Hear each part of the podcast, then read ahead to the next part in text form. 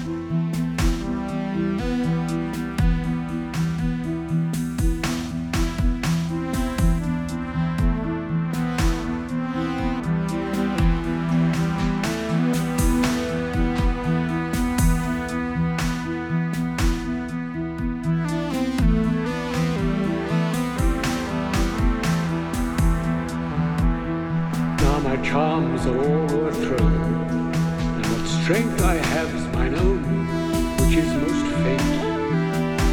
Now 'tis true, I must be here confined by you, or sent to Naples. Let me not, since I have my dukedom got, and pardon the deceiver, dwell in this bare island by your spell. But release me from my bands with the help of your good hands. Gentle breath of yours my sails must fill, or else my project fails, which was to please. Now I want spirits to enforce, art to enchant, and my ending is despair, unless I be relieved by prayer, which pierces so that it assaults mercy itself all faults. As you from crimes would part, at your indulgence set me free.